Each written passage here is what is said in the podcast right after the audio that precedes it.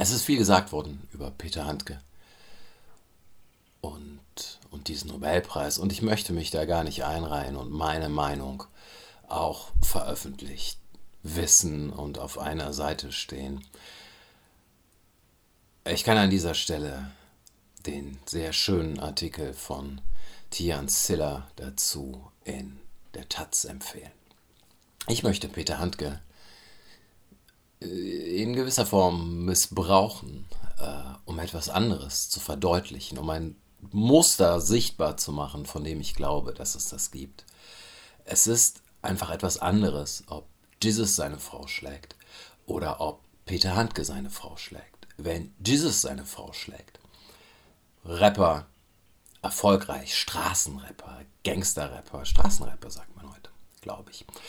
Gangsterrapper, kriminell, hat gesessen, posiert mit Waffen, nimmt offensichtlich Drogen. Wenn er seine Frau schlägt, ist es so ein, da, da haben wir es. Siehst du mal, diese Rapper, schlimmes Frauenbild im Rap so. Die sind frauenfeindlich, die sind sexistisch, die sind homophob, die sind die sind schlimm. Man sieht ein ganzes Weltbild bestätigt, nämlich dass es große Probleme mit dem Frauenbild im Rap gibt. Und T.S. Ullmann sagt etwas Ähnliches, sehr Ähnliches im Interview. Ähm, und ich halte das für eine Projektion. Denn wenn Peter Handke seine Frau schlägt, kommt niemand und sagt, ah, da haben wir es. Diese Intellektuellen tun immer so klug, aber können sich dann unterm Strich doch nicht helfen, als zuzuschlagen. Frauenfeindlich, alle. Wir haben ein Problem mit Frauenfeindlichkeit in der Literatur. Diese Leute tun intellektuell, aber sie sind es einfach nicht. Nein, da ist es eine Einzelperson, die etwas gemacht hat und nicht Gesamtliteratur hat ein Problem mit dem Frauenbild, das da propagiert wird.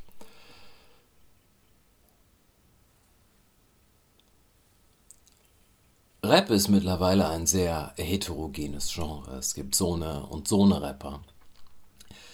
Ähm, diese Art von Verallgemeinerung ist schon nicht zulässig, aber ich glaube, das, was passiert, ist, dass man Dinge einfach an einen Rand projiziert, auf eine Randgruppe projiziert. Das sind die die sind zwar jetzt im Mainstream erfolgreich, aber man kann sie immer noch marginalisieren, diese Rapper.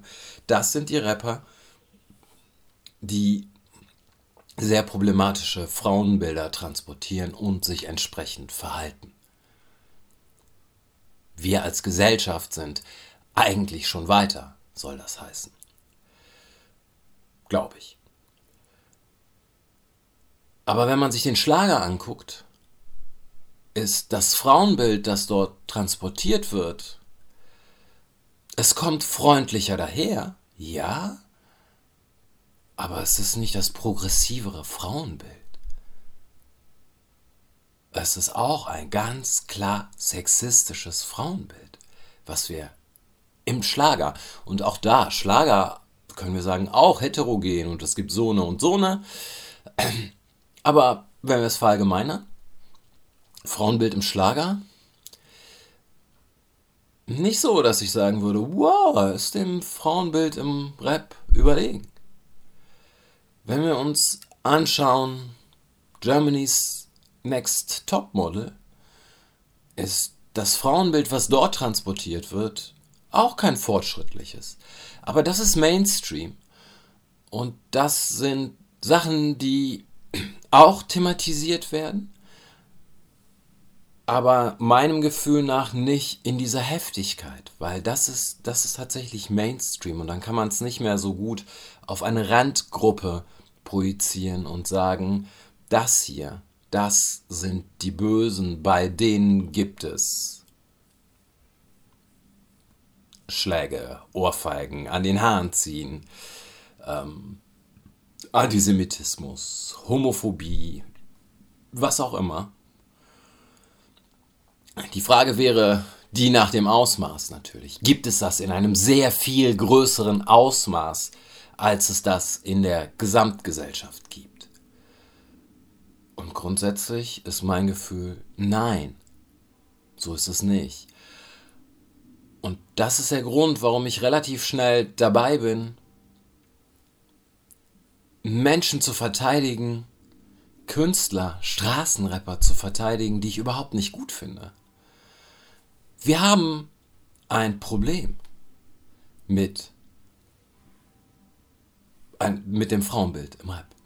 Punkt. So. Können wir nicht drüber diskutieren.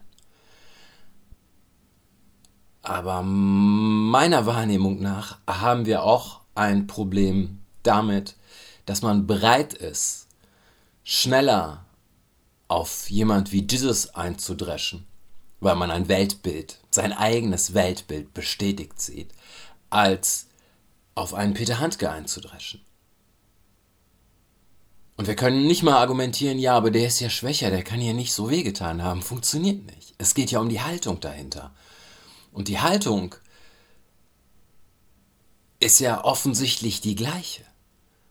Ich kann mich nicht anders artikulieren. Ich habe, ich kann ein Problem, was ich habe, nicht anders lösen.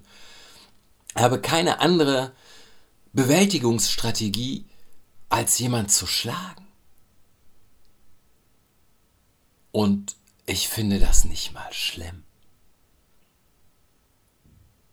Ich sehe da nicht mal ein Problem drin.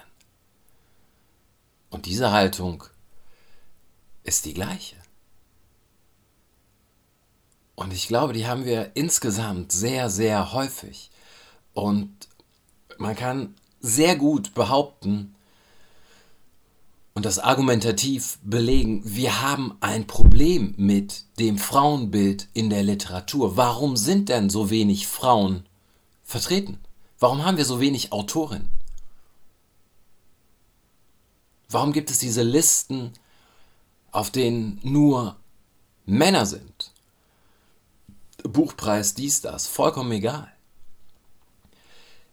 Es ist verdeckter, vielleicht, aber das Problem bleibt bestehen und es ist immer sehr einfach, es halt auf eine Randgruppe zu projizieren und dann so zu tun, als hätte man das Problem selber nicht. Ich bin nicht bibelfest, aber äh, diese Art von blinden Flecken ist offensichtlich alt genug, um in der Bibel zu stehen, wo es heißt, du siehst den Dorn im Auge deines Bruders, aber den Balken in deinem eigenen Auge siehst du nicht.